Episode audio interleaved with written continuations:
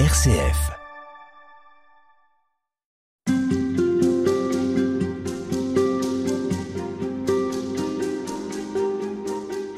Et nous sommes toute cette semaine avec vous, Père François Buet, pour euh, essayer de comprendre comment sortir de ces blessures, en tout cas comment déjà les présenter euh, et, les, et les porter dans la prière. Vous parliez de la pastorale, de l'accompagnement. Comment accompagner ceux que l'on rencontre et qui nous livrent? Parfois même de manière tout à fait spontanée, leurs difficultés, comment les consoler. Vous proposez dans votre livre d'identifier, non pas comme un- une grille qui enfermerait la, la personne, mais simplement de, de permettre d'identifier ce par quoi elle passe. Comment est-ce que vous identifiez ce que la personne traverse? Déjà, euh, ce que nous proposons s'appuie sur une anthropologie adéquate, comme le disait euh, Saint Jean-Paul de lui-même, et d'ailleurs sur lequel il s'est beaucoup appuyé, le personnalisme. Et donc, nous avons en face de nous des personnes. Et donc, il est important de rejoindre les personnes et de partir de ce qu'elles sont. Et donc, euh, qu'est-ce qu'une personne humaine?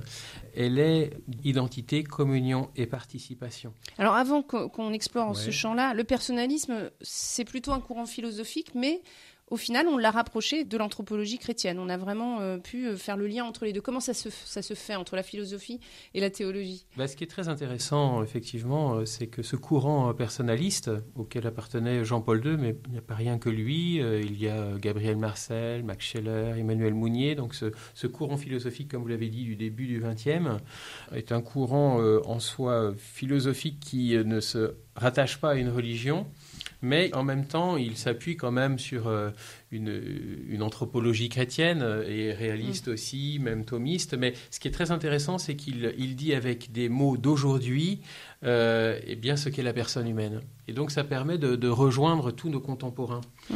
Euh, et sans effectivement même euh, donner, le, nommer le nom de Dieu derrière cette anthropologie.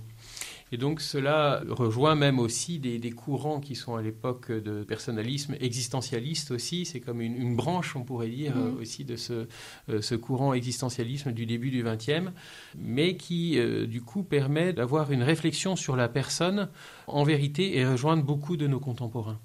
Alors, comment est-ce que le pape va se l'approprier, entre guillemets? Qu'est-ce qu'il va faire de ce personnalisme? Comment est-ce qu'il va parvenir à ouvrir euh, la perception de l'homme à travers euh, son, son identité, enfin ce qui la constitue en tout cas.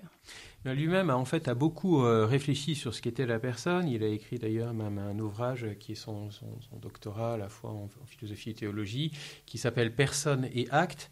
Et il montre en fait aussi comment la personne euh, se réalise euh, à travers les actes qu'elle pose. Et qu'il n'y a pas de, de- séparation, on pourrait dire, entre les deux. Elle se constitue, elle s'unifie aussi à travers euh, les actes qu'elle peut poser. Mais il y a quand même un présupposé qu'est-ce que la personne humaine? Et ça se fait même aussi au, cours- au cours de son, de son cheminement aussi personnel.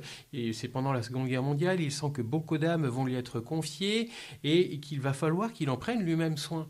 Et qu'il va falloir aussi qu'il ne soit pas ni intrusif, ni blessant. euh, Et donc monte de son cœur, c'est dans un texte qui s'appelle le, don, sur le don des intéressés de soi, une prière qui s'inspire d'un poème de Norwid qu'il aimait beaucoup, un poète polonais, qui se termine ainsi Je ne détruirai pas, je n'utiliserai pas, je ne diminuerai pas, non, je mettrai en évidence totus tuus où il faut être totalement un don pour reconnaître en l'autre ce don qu'il est pour soi-même. Et donc, à travers ces trois verbes, je ne détruirai pas, je n'utiliserai pas, je ne diminuerai pas, on voit d'une certaine manière les trois manières avec lesquelles on peut blesser une personne. Alors, La- expliquez-nous de trois manières. alors, la personne est identité, c'est-à-dire qu'elle est sacrée, unique au monde. Elle est irrépétable, elle est sacrée donc du début de son existence jusqu'à sa fin, et il n'y a, a pas une seule existence qui est semblable simplement du fait de son histoire. Voilà. Mais malheureusement aussi, on peut euh, détruire le caractère sacré de cette personne. C'est en ce sens-là qu'il y a ce mot euh, « je ne détruirai pas » de Jean-Paul II. Euh, Il y a aussi le fait que nous sommes communion. Un je se constitue toujours par rapport à un tu. Pourquoi le petit enfant sourit à sa mère? C'est parce qu'il a vu sa mère sourire. Et pourquoi elle continue à sourire? C'est parce qu'il la voit, il voit que ça lui fait plaisir. Et donc, euh, nous sommes depuis le début de notre euh, existence faits pour la relation, faits pour l'échange, pour la, euh, la communion. Mais peut-être parfois que nous pouvons être aussi blessés dans le fait d'être utilisés.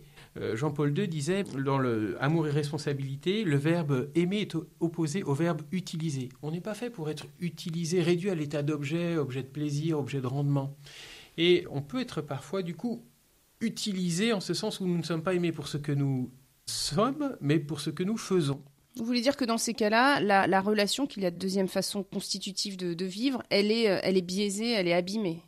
Exactement. La communion, elle est abîmée en fait. Bah oui, parce qu'en fait, on est obligé de faire pour être mm. aimé. C'est comme une machine à acheter de l'amour qu'on met en place pour pouvoir continuer à être aimé. En fait, puisque je ne suis pas aimé pour ce que je suis, mais ce que je fais, il faut que je fasse pour être aimé. Puis enfin, la personne est, participation, en ce sens où elle est faite pour apporter sa petite pierre à l'édifice, et elle peut être blessée justement par le fait qu'elle soit diminuée dans son avis. Mon avis n'a pas d'importance. Et donc, euh, à travers cela, elle peut être comme frustrée de ne pas pouvoir exprimer ce qu'elle porte en elle. Et euh, Saint Jean-Paul II, qui a été confronté d'ailleurs à des, euh, des courants euh, euh, autoritaristes, même dictatoriaux, comme le nazisme et le, communisme, c'est ce qu'il en est. Et il dit, ben voilà, c'est l'autoritarisme qui empêche toute expression d'avis contraire, puis aussi même un certain individualisme où je pense tellement à mon propre développement personnel que c'est au détriment de ma vie de famille communautaire.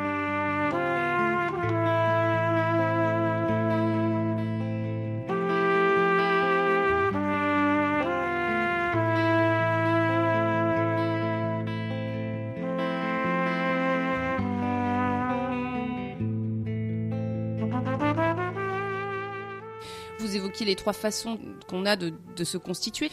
Chaque personne est amenée à s'exprimer par son identité, par la communion, donc la relation, on le disait, ou par sa participation, c'est-à-dire sa place dans la société en quelque sorte.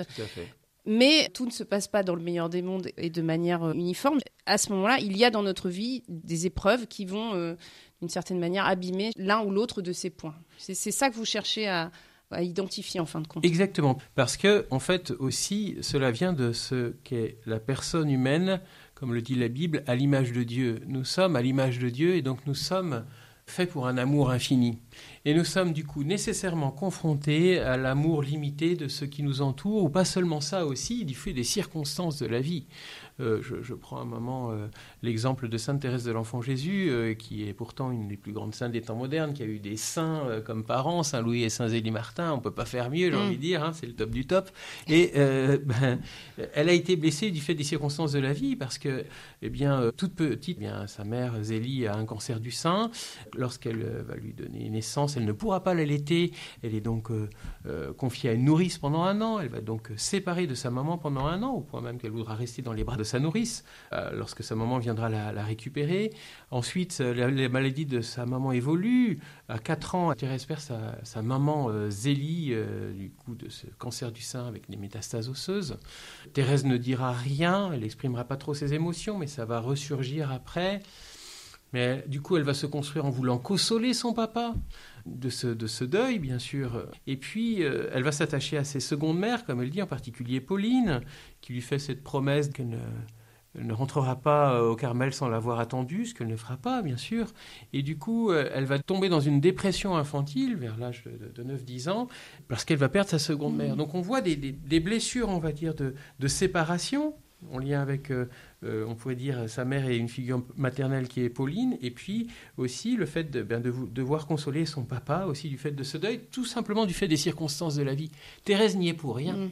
Et son environnement non plus, d'une certaine manière, quand bien même on voudrait que tout se passe bien, la vie fait que euh, on peut de toute façon euh, être blessé ou ne pas être euh, tout à fait dans un moment optimal. Exactement, parce que malheureusement aussi notre condition humaine fait que nous sommes aussi limités et aussi nous sommes confrontés à ce grand mystère aussi qui est celui le mystère de la maladie et de la mort.